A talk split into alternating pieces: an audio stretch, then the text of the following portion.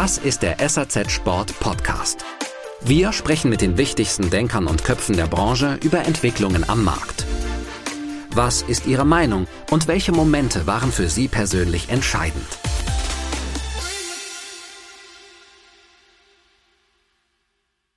Wir konkurrieren eher mit einem Running Store, mit einem speziellen Bike Store, mit einem Outdoor Store, weil wir in unseren Segmenten sehr in die Tiefe gehen im Sortiment und wir sind sehr, sehr hochwertig. Das heißt, wir haben zwar ein breites Sortiment, wir haben verschiedene Produktgruppen, aber im Bike-Segment messen wir uns mit dem besten Bike-Händler der Welt oder in Wien. Und da versuchen wir noch immer eins draufzusetzen.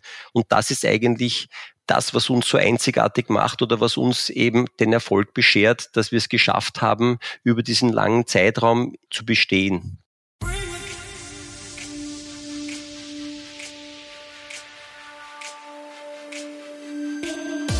Liebe stationäre Händler da draußen, wenn ihr mal so überlegt, wie viele Konkurrenten ihr in eurem Ort, ihr in eurer Stadt so habt, auf welche Zahl kommt ihr da? Sind es zwei?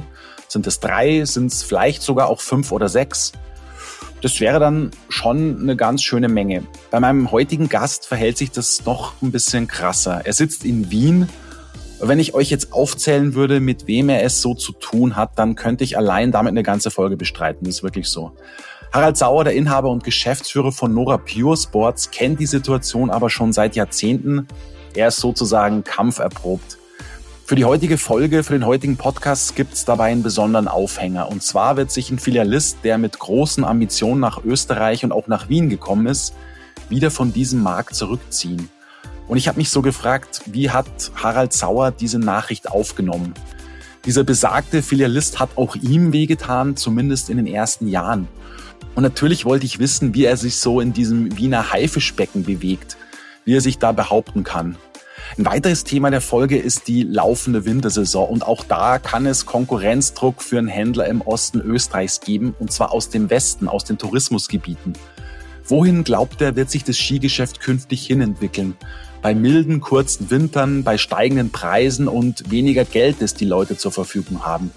Gibt es da noch Wachstumspotenzial im Skigeschäft oder muss sich die Branche in Deutschland und Österreich vielleicht mit weniger Stückzahlen und weniger Umsatz zufrieden geben?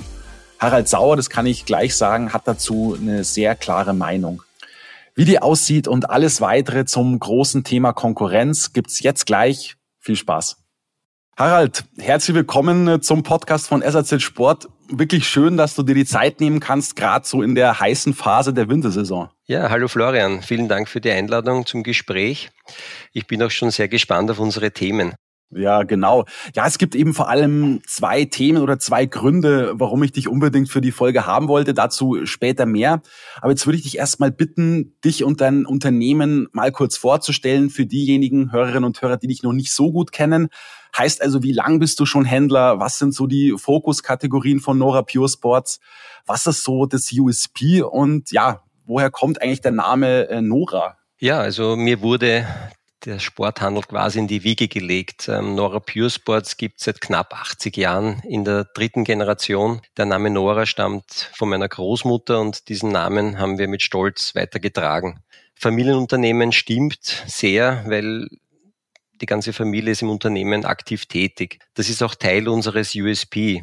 Unser Fokus liegt äh, auf Premium-Sportprodukten in den Bereichen Ski, Bike, Fitness und Running, wobei die Sports Fashion zu diesen ganzen Bereichen einen wichtigen Anteil hat. Je hochwertiger das Produkt, desto wichtiger ist dann die individuelle Beratung und äh, der Service rundherum. Wir haben so ein ambitioniertes Ziel. Also wir möchten gerne das weltbeste Sportfachgeschäft sein. Und äh, das zweite Ziel ist, jeder Kunde soll glücklich und zufrieden aus unserem Geschäft gehen. Und dafür geben wir täglich unseren Einsatz. Mhm. Und ich glaube, das hast du auch äh, in den letzten Jahren schon sehr, sehr gut umgesetzt, dieses ambitionierte Ziel. Ähm, dazu kommen wir später auch noch. Wir kommen später auch noch auf das Marktumfeld zu sprechen.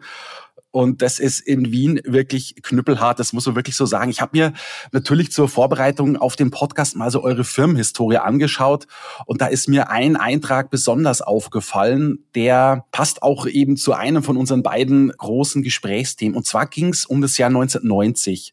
und um die Konkurrenz der Sportketten, die da in Wien alle ansässig sind. Und da heißt es also, all das hat zu einem, ich zitiere, Preis- und Machtkampf geführt, den manche eben auch nicht überlebt haben.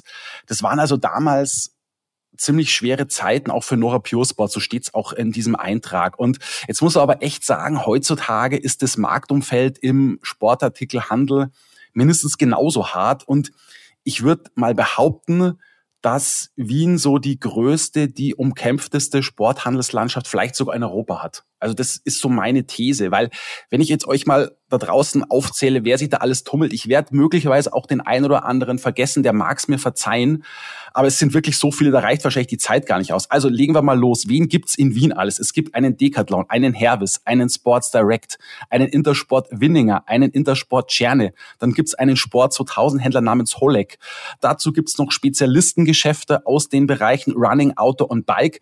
Jetzt habe ich die Monomarken Stores, die in Wien alle sitzen, auch noch nicht aufgezählt. Und dann kommt natürlich auch noch der Nora Pure Sports. Und jetzt habe ich einen großen Player in der Aufzählung nicht erwähnt. Ich habe ihn nicht vergessen, aber ich habe ihn deshalb nicht erwähnt, weil er sich vom Markt tatsächlich zurückziehen wird. Und zwar ist das XXL Sports and Outdoor. Für diejenigen, die vielleicht den noch nicht so gut kennen, es ist ein ziemlicher Hammer, dass der sich vom Markt zurückziehen wird, meiner Meinung nach, weil es ist ein norwegischer Sportfilialist, der weit über 900 Millionen Euro Umsatz macht, mit rund 90 Filialen. Also er ist am Heimatmarkt aktiv, dazu in Schweden, Finnland, Dänemark und noch in Österreich. Und man kann sagen, dass die Läden so im Schnitt ein paar tausend Quadratmeter haben. Das sind quasi so Sportkaufhäuser mit einem sehr breiten Angebot an Sportarten. Es ist ein Vollsortimenter, der sich aber eher so auf die Bereiche Outdoor, Running, Wintersport und Bike fokussiert. Und der ist ja damals 2017 mit wirklich großen Ambitionen nach Österreich gekommen und hat auch wirklich sehr, sehr viel Geld investiert, ja. Und der wollte tatsächlich, und es hat damals für auch ein ziemliches Kopfschütteln in der Branche gesorgt, in Österreich, gerade bei Intersport und Sport 2000. Der wollte also allen Ernstes bis 2022 Marktführer werden. Also kann man natürlich ihm ein bisschen den Vogel zeigen. Aber ihr merkt schon, wie groß die Ambitionen auch in Österreich waren. Ja. Und er hat also über die Jahre dann in Österreich acht Filialen eröffnet, eine davon direkt in Wien und dann sogar zuletzt ein Zentrallager in Enzersdorf betrieben. Das ist bei Wien, um eben das Thema E-Commerce zu pushen, noch schneller liefern zu können. Jetzt also ist es wirklich Fakt, XXL wird sich tatsächlich bis Jahresende vom österreichischen Markt zurückziehen, wird alle Geschäfte in Österreich schließen. Und das finde ich echt bemerkenswert, auch bei all den Ambitionen von so einem großen Player, den wir da haben. Ich erinnere noch daran, über 900 Millionen Euro Umsatz. So, Harald, jetzt, jetzt bist du dran, jetzt habe ich genug geredet. Als du von dem Rückzug erfahren hast, wie ist so deine Reaktion ausgefallen? Ja, Du hast es sehr ausführlich gut recherchiert und, und eigentlich gut zusammengefasst. Ähm, Wien ist eine sehr, sehr harte, umkämpfte Stadt oder ein sehr hart umkämpftes Pflaster. Ich muss sagen, seitdem ich mich zurückerinnern kann, war das immer schon so. Dadurch, dass wir schon so lange am Markt äh, sind, habe ich immer wieder Sterne aufgehen sehen, entwickeln sehen, aber dann auch teilweise wieder untergehen sehen. Also für mich war der Rückzug von XXL Sport einerseits eine Bestätigung, aber andererseits habe ich auch Respekt. Ja. Respekt deshalb, denn du hast von diesem großen Umsatz gesprochen, 900 Millionen.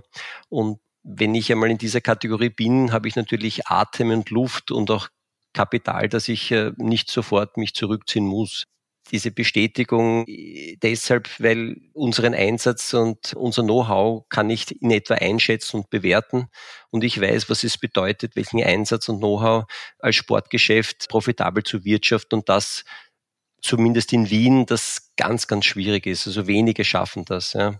Respekt eben, weil XXL Sport das Scheitern zugibt. Ja, er sagt, okay, ich möchte jetzt hier einen Schlussstrich ziehen. Es kostet mich jedes Monat viel Geld und ich ziehe mich zurück. Ja. Ich bezweifle und muss ganz ehrlich sagen, ob jetzt Sports Direct, Hervis oder andere Filialisten in Wien positiv wirtschaften, bezweifle ich. Ja. Aber die haben bis jetzt noch nicht gesagt, wir geben es zu sozusagen und gehen.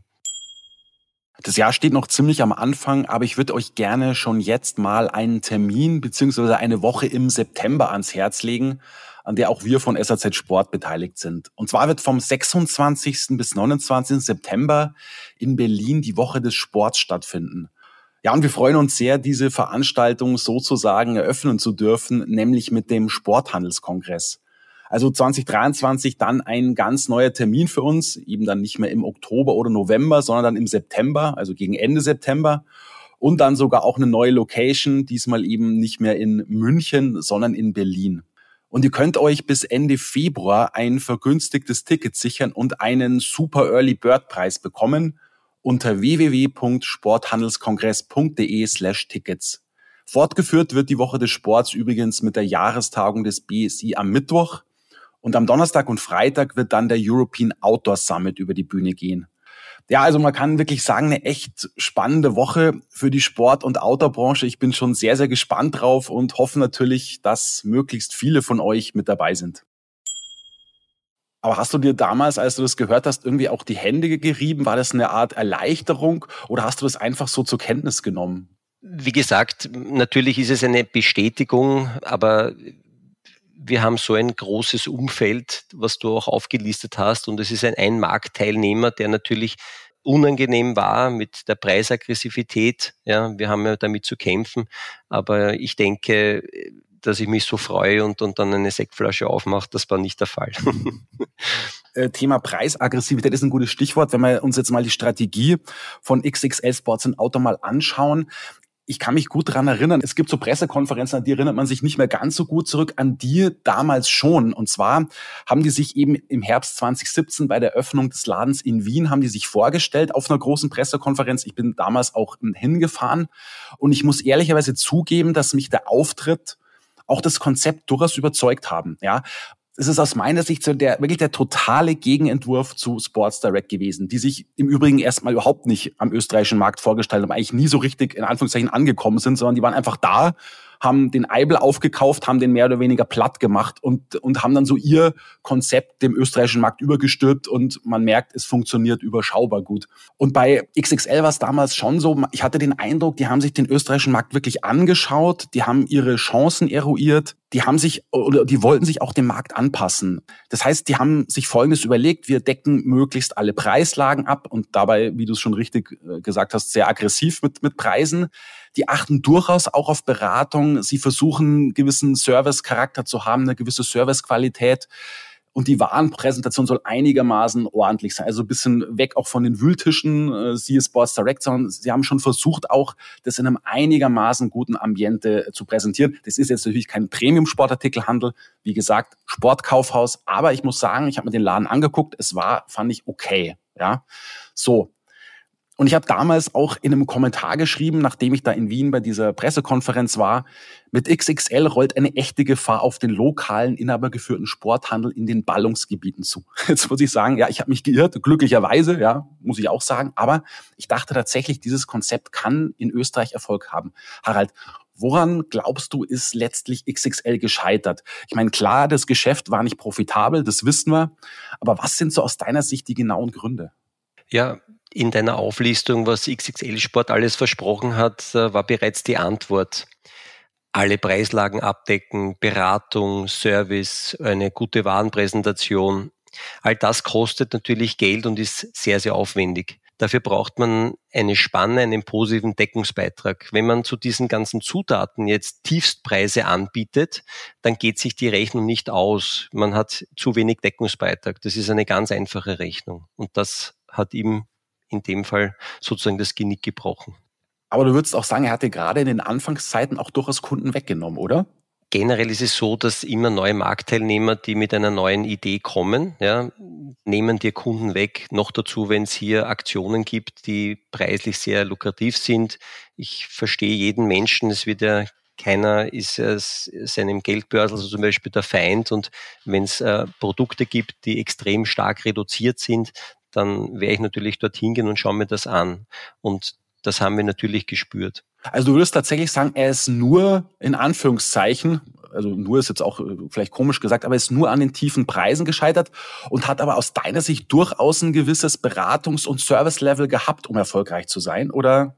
Also ich weiß jetzt nicht, in welcher Stelle den Wert wir uns hier bewegen. Ja. Beratung und Service-Level äh, bieten ja generell oder, oder alle werben damit. Aber was sie dann letztendlich wirklich anbieten, kann man jetzt damit Nora Pure Sports in dem Stellenwert nicht vergleichen. Und äh, bei uns war es eher das Problem, dass diese Preisaggressivität, der Konsument ist mittlerweile schon sehr, sehr gut vorinformiert. Das Internet gibt dem Konsumenten einen sehr, sehr großen Bereich, wo er sich wirklich auf ein Produkt spezialisieren kann. Er kann sich einlesen. Und dann geht es primär noch darum, um diese Entscheidungsfindung. Ist das das richtige Produkt? Und da braucht er dann natürlich einen Fachhändler mit Beratung, der dann sagt, ich habe jetzt zwei Produkte, das ist der eine Ski und der andere Ski und da bin ich mir unsicher, beide würden für mich optimal passen. Was ist Ihre Empfehlung? Ja, und da braucht man dann diese Beratung als Konsument, wenn man vorinformiert ist. Und der Grund, warum XXL Sport dann uns oder anderen Marktteilnehmern dann noch was weggenommen hat, war nicht die Beratung, sondern war einfach dann diese Preisaggressivität. Ja, okay. Jetzt haben wir den lokalen inhabergeführten Sporthandel. Wir haben die Filialisten, die sich da in, in Wien tummeln, also der lokale inhabergeführte Sportler, das ist ein Winninger, das ist ein Czernis, Nora Pure Sports. Und dann haben wir mit, mit äh, Herves und Decathlon auch starke Filialisten.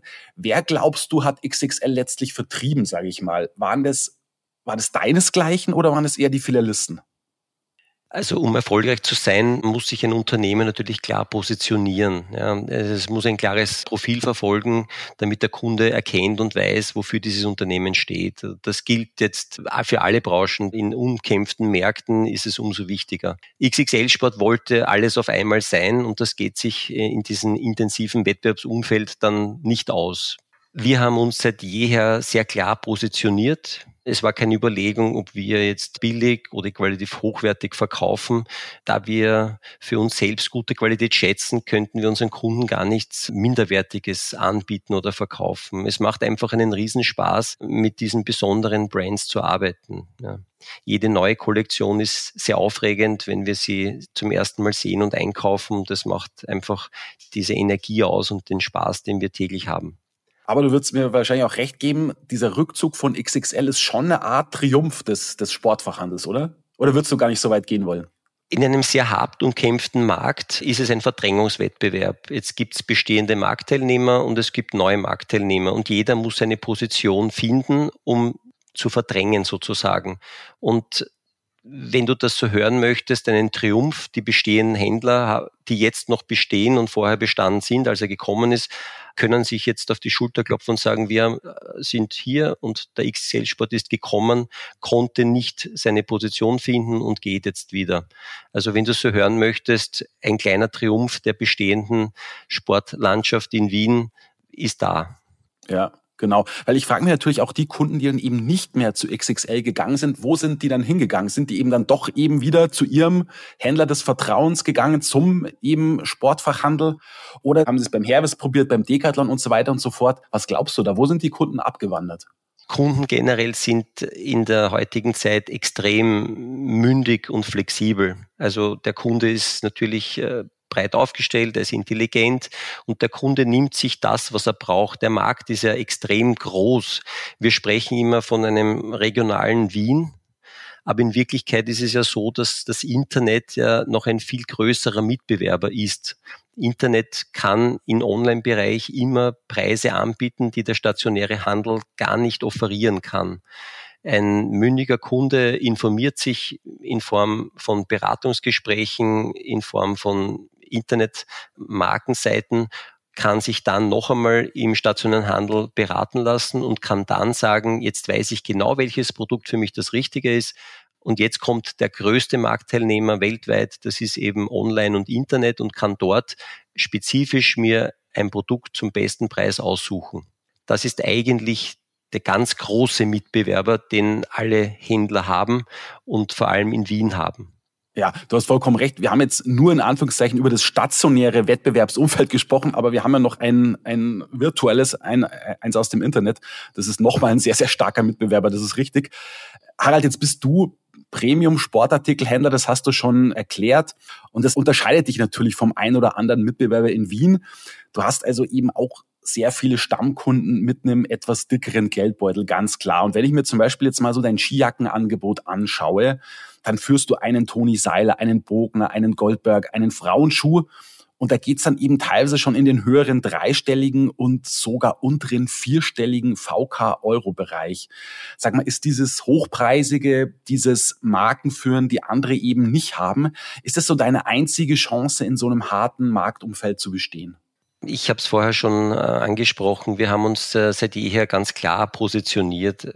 Es war nie eine Überlegung, ob wir jetzt da günstig, billig oder vielleicht hochwertigere Produkte verkaufen, sondern wir selbst sind sehr qualitätsaffin. Wir schätzen gute Qualität, wenn wir essen gehen, wenn wir Produkte kaufen und wir könnten gar nicht äh, arbeiten mit minderwertiger Ware oder mit billigen Produkten. Also es macht, wie gesagt, einen Riesenspaß, mit diesen Brands zusammenzuarbeiten und das ist für uns das Salz in der Suppe der Esprit auch gut beduchte Kunden wissen, was sie für ein Produkt ausgeben wollen. Uh, unser Sortiment ist ja nicht nur immer nur ganz, ganz teuer, sondern es reicht ja vom mittleren bis gehobenen Preissegment.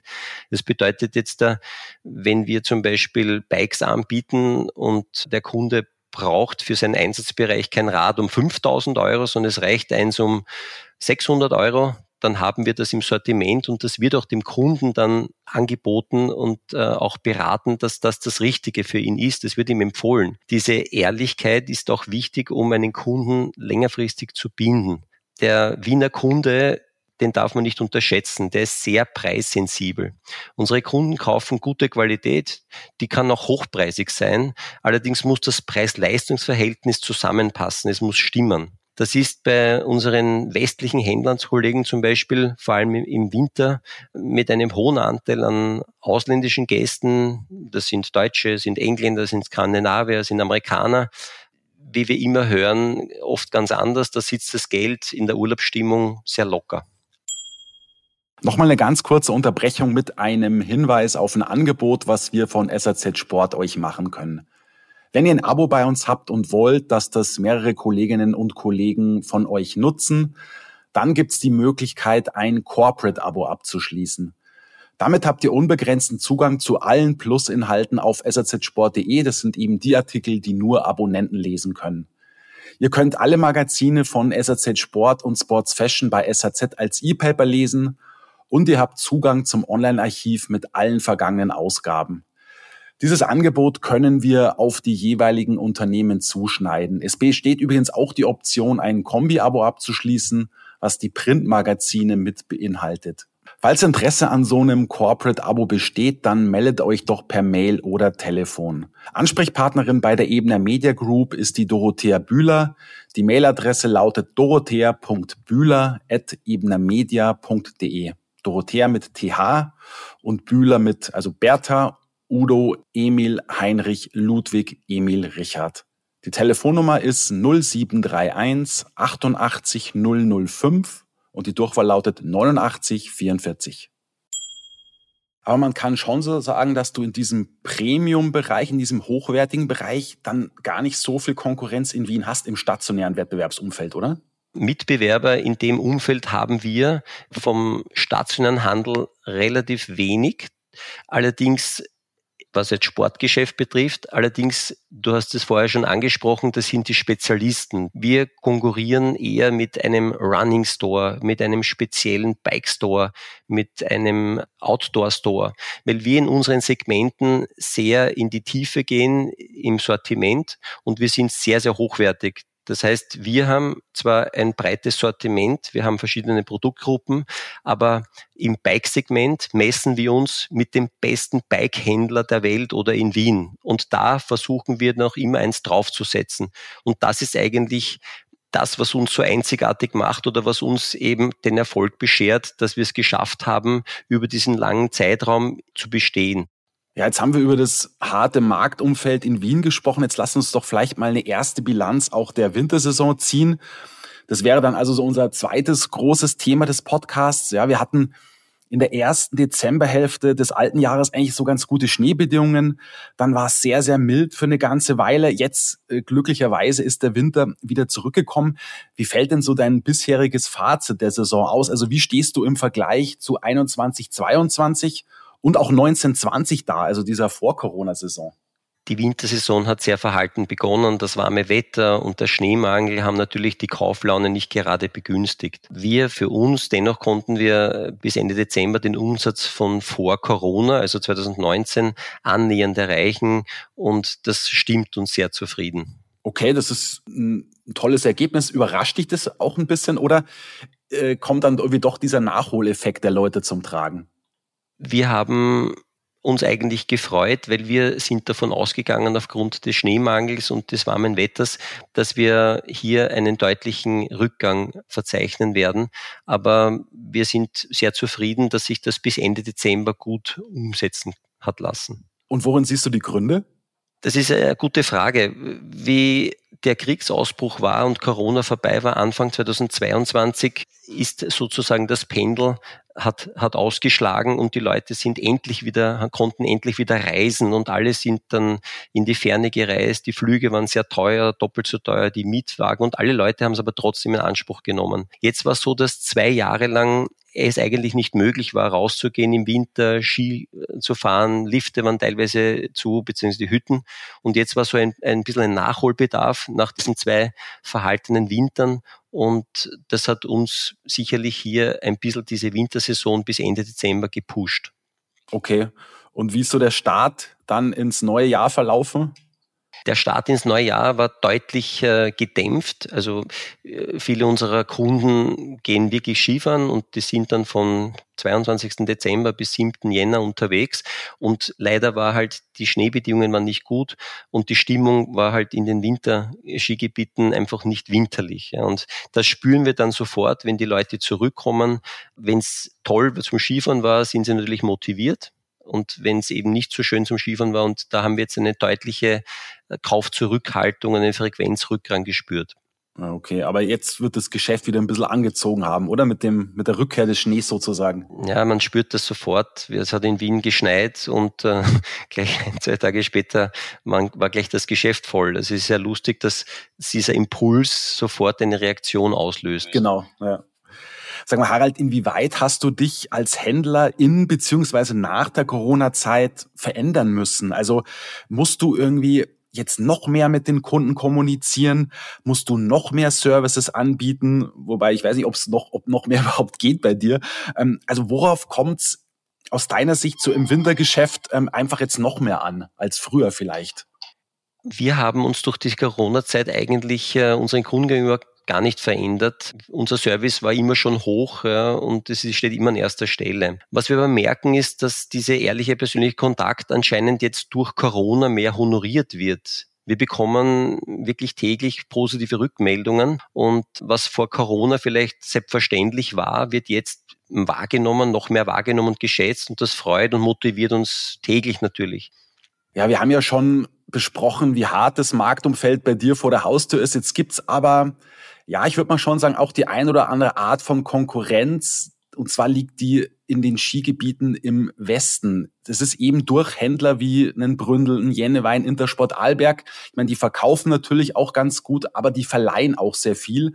Und es kann dir gerade auch bei Alpinski natürlich den ein oder anderen Euro kosten und wird ihn sicherlich auch gekostet haben. Wie groß siehst du eigentlich so diesen Druck aus dem Westen auf dein Geschäft? Das ist alles richtig, was du sagst. Also für Wintersport gibt es im Westen Händler, die ein ähnliches Wintersportsortiment anbieten wie wir.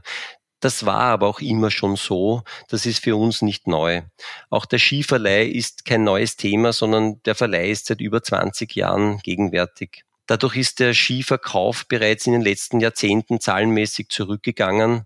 Dennoch verkaufen wir noch immer im vierstelligen Bereich und darauf sind wir sehr, sehr stolz aus diesem Grund haben wir uns schon vor vielen Jahren auf das Bootfitting spezialisiert. Wir schäumen, dehnen, fräsen und passen den Skischuh perfekt an den Fuß an. Der Ski kann immer ausgeborgt werden und teilweise raten wir das sogar unseren Kunden, wenn der sagt, er möchte mal zuerst sich mit einem Ski annähern. Beim Schuh geht das natürlich nicht.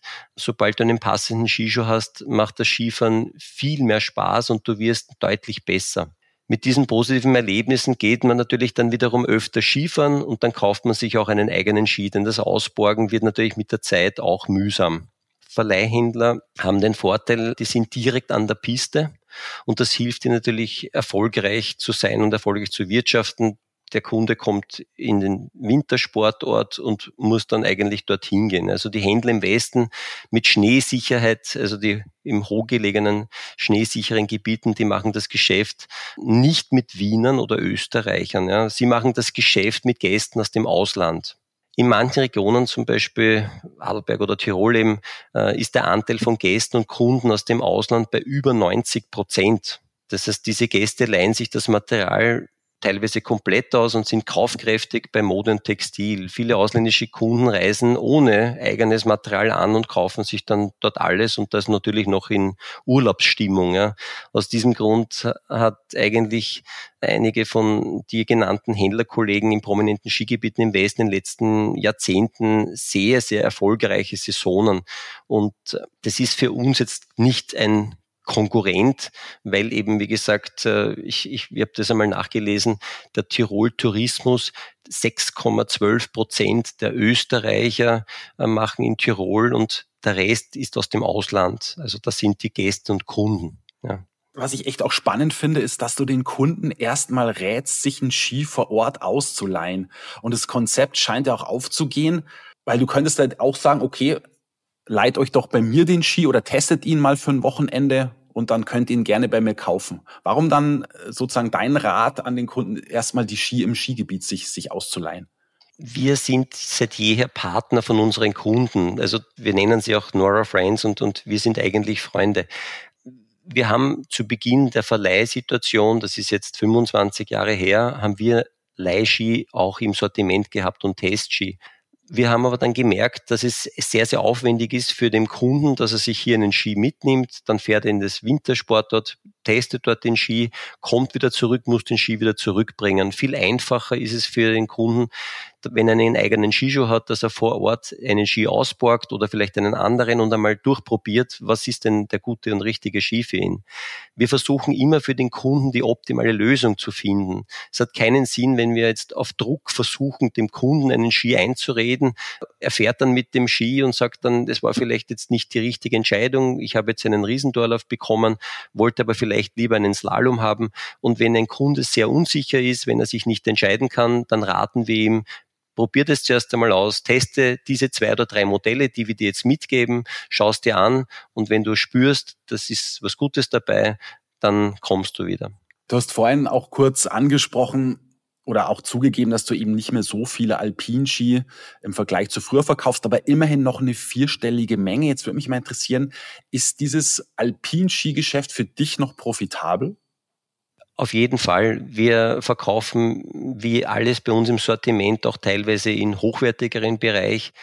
Die letzten zwei Jahre haben ja gezeigt, dass diese Touring-Thematik, weil einfach Lifte nicht offen waren, Hütten nicht offen waren, ist Touring natürlich explodiert sozusagen. Das heißt, äh, bei Touring ist es nicht so einfach, weil du brauchst dann eine spezielle Bindung, gibt es verschiedenste Bindung, die abfahrts- oder aufstiegsorientiert sind. Das gleiche gilt für den Schuh.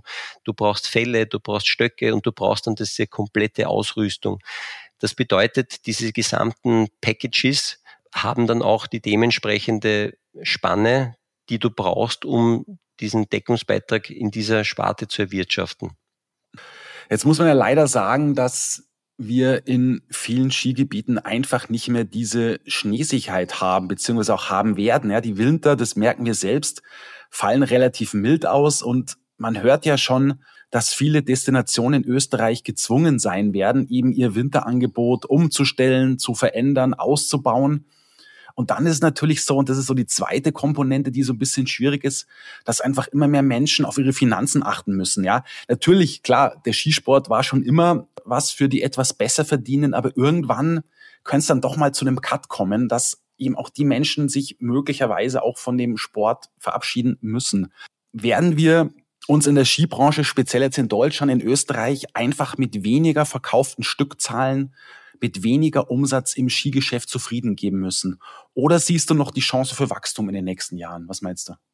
Alle deine Befürchtungen sind berechtigt. Ich sehe keine Chancen für Wachstum und ich glaube auch, dass es in den nächsten Jahren eher das Gegenteil der Fall sein wird. Skifahren ist ein wirklich sehr elitärer Sport geworden und es werden sich immer weniger Österreicher diesen Sport leisten können oder wollen wie schon angesprochen, die ausländischen Gäste und die gut betuchten Gäste, die werden den Skisport weiter betreiben und lieben, aber die breite Masse wird in Österreich sicher weniger werden.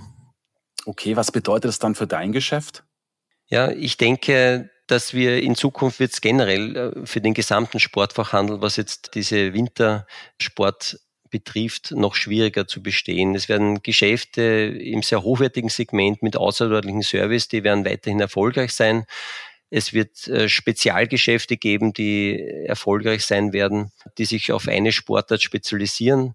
Und ich glaube aber auch, dass das Konzept von Decathlon in Österreich erfolgreich sein kann mit einem großen Anteil an Eigenmarken im Sortiment. Nora Pure Sports wird seiner Strategie treu bleiben. Wir sind stets auf der Suche nach besseren Produkten und Marken und stets auf der Suche, unsere Service noch weiter auszubauen. Es ist ein kleines Beispiel. Wir haben einen Parkplatz direkt am, am Gürtel und der Parkplatz von unserem Geschäft ist zu Stoßzeiten wirklich ausgelastet. Der wird dann zu klein. Ja. Seit äh, einigen Jahren bieten wir dann einen Parkservice an. Unsere Kunden können dann direkt vom Geschäft stehen bleiben, geben den Schlüssel ab und sie können entspannt einkaufen. Das sind so außergewöhnliche Services und das wird von unseren Kunden sehr geschätzt. Ja. Das ist wirklich außergewöhnlich, habe ich so auch noch nicht gehört. Ja, wie, wie, also war das, war das deine Idee oder kam das aus dem, aus dem Kollegenkreis oder wie, wie seid ihr darauf gekommen? Das ist ja das Interessante ist, dass sich diese Service-Komponenten oder diese Service-Ideen, die ergeben sich eigentlich von alleine. Wir, wir hatten in Stoßzeiten das Problem, dass einfach immer mehr Leute auf den Parkplatz geströmt sind und wir haben dann wirkliche Probleme gehabt beim Aus- und Einparken. Die Kunden konnten dann nicht mehr fahren und wir haben dann gesagt, wir müssen jetzt aus der Not die Tugend machen und, und bieten unseren Kunden das an, dass sie ein angenehmes, gutes Einkaufserlebnis haben. Es ist ja nicht angenehm, wenn du sagst, du findest keinen Parkplatz, du musst dann extrem weit wegstehen. Und alle diese negativen Komponenten nehmen wir unseren Kunden ab und wir wollen einfach hier ein angenehmes Einkaufserlebnis bieten. Und daraus hat sich das ergeben. Okay, ja, das ist es dann auf jeden Fall. Du abschließend noch, ja, was, was macht dich optimistisch eigentlich für, für die Zukunft mit Nora Pure Sports weiterhin auch so am Markt bestehen zu können? Ich meine, du hast das, also ich meine, ihr habt es schon seit Jahrzehnten geschafft, ja, das ist ja auch eine Leistung, das ist auch nicht selbstverständlich. Also was ist da so deine Strategie? Wie schon angesprochen, wir werden unserer Strategie auf jeden Fall treu bleiben. Auch in Krisensituationen. Wir sprechen fast täglich, wenn wir sagen, wie schaut's aus mit dem Wintersport? Wie schaut's aus mit dem Wettbewerbsumfeld? Was können wir optimieren? Was können wir tun? Aber wir kommen immer wieder zu dem Punkt, dass unsere Strategie, die wir fahren, einfach für uns die beste ist und der Kunde schätzt sie sehr. Und wenn der Markt oder die Wirtschaft in einem Bereich ein bisschen nach unten geht, muss man sich natürlich hinterfragen. Man muss neue Konzepte durcharbeiten und das tun wir, wie gesagt. Aber wir sind jetzt an dem Punkt, dass wir unserer Strategie komplett treu bleiben und unser Serviceangebot und unsere Markenleidenschaft weiter aufrechterhalten. Das kann natürlich in einer Woche oder in zwei Wochen wieder neu äh, diskutiert werden. Vielleicht finden wir wieder kleine Punkte, die wir an diesen Stellrädchen ändern können. Aber das hat uns bis jetzt in den letzten Jahrzehnten unseren Erfolg beschert. Hm. Und ihr habt eben einfach auch einen großen Pool an Stammkunden, oder die euch die Treue halten. Das ist richtig. Das ist natürlich unser großes Plus, äh, diese Stammkunden. Die schätzen natürlich diese ehrliche Beratung und diese Empfehlung für das richtige und passende Produkt. Und das macht unseren großen Stammkundenanteil aus. Wenn wir jetzt äh, unseren Kunden einmal schlechter beraten oder wir machen ihn nicht zufrieden, dann würde das ja diesen Stammkundenanteil sehr, sehr schnell verringern. Ja. Das heißt, wir müssen schauen, dass wir täglich unser Bestes geben und diese Stammkunden empfehlen uns weiter die Weiterempfehlung ist die beste Werbung und das ist unser Erfolgsgeheimnis sozusagen, wenn man das sagen möchte. Es wäre für uns zum Beispiel nicht sinnvoll, jetzt da mit Filialisten wie einen Intersport oder Discountern wie Hervis oder Sports Direct, äh, dass wir uns da in, in einen Preiskampf hinein äh, liefern, weil jeder soll das machen, was er wirklich gut kann. Und dann sind seine Erfolgschancen am besten. Ja, alles klar. Gut, Harald, dann sage ich dir vielen Dank für das Gespräch. Ähm, war wirklich sehr spannend, ähm, mal zu hören, wie du dich in dem Marktumfeld behaupten kannst, wie du dich schlägst. Und du schlägst dich äh, offenbar sehr, sehr gut. Ja, danke für die Zeit und ja, alles Gute auf jeden Fall für die Zukunft. Vielen Dank. Hat mir sehr gut gefallen. Alles Gute. Danke. Ciao. Abschließende Sache, an die ich euch noch erinnern möchte, und zwar geht es da um unser Jobportal. Ja, das Problem der Personalbeschaffung wird uns auch 2023 stark beschäftigen in der Branche.